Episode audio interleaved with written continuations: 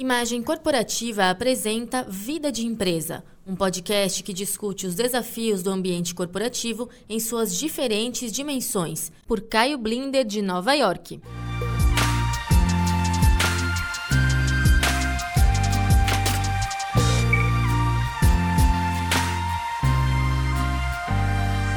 Olá, pobres bilionários.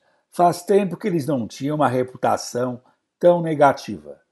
Desafortunados são aqueles que fazem relações públicas para a classe acima de todas as classes. Verdade que um ou outro bilionário tem ótima imagem. Caso do frugal, simpático e genial na simplicidade Warren Buffett. Mas ele é a minoria na ultra minoria. Até o self-made man, fantástico prefeito de Nova York e espetacular filantropo Michael Bloomberg não está bem na ficha. Seu balão de ensaio para entrar na corrida presidencial americana, ao que tudo indica, murchou. E um dos motivos é o ressentimento da base democrata com os bilionários e todo o debate sobre a necessidade de maior tributação dos mais ricos e o crescente fosso de renda, mesmo nos países mais afluentes. Mas alguém que cuida com carinho e zelo dos ultra ricos veio à carga. Foi o banco suíço UBS.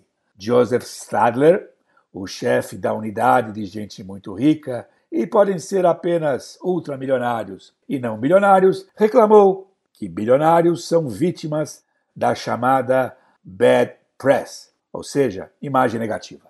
O UBS é o maior gestor de grana privada do mundo e acaba de divulgar um relatório que destaca o seguinte ponto: as companhias públicas dirigidas por bilionários têm um desempenho melhor na bolsa do que aquelas sob o comando de executivos menos ricos. As ações de 600 empresas públicas manejadas por bilionários subiram 18% nos últimos 15 anos, em comparação à média de 9% nas bolsas globais. Então, parabéns para os bilionários bons gestores de dinheiro.